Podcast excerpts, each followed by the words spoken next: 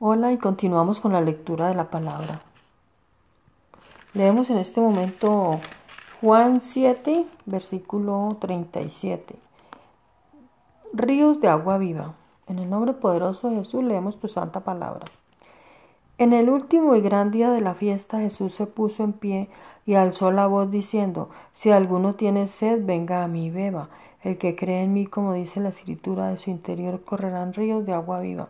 Esto dijo del Espíritu que habían de recibir los que creyesen en él, pues aún no había venido el Espíritu Santo porque Jesús no había sido glorificado. Ahora leemos el, el capítulo 8 de Juan, eh, desde, el versículo 31, que dice, la verdad os hará libres.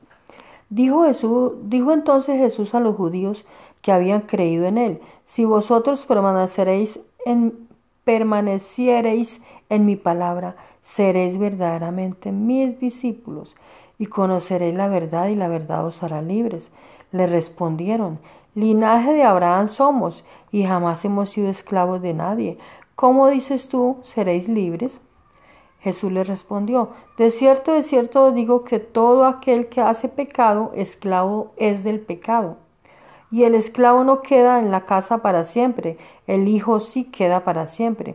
Así que si el Hijo os librare, seréis verdaderamente libres. Sé que, sé, sé que sois descendientes de Abraham, pero procuráis matarme, porque mi palabra no haya cabida en vosotros.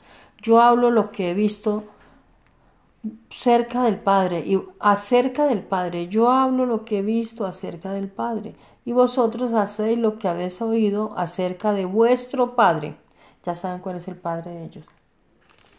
Padre, hemos leído tu santa palabra en el poderoso nombre de Jesucristo.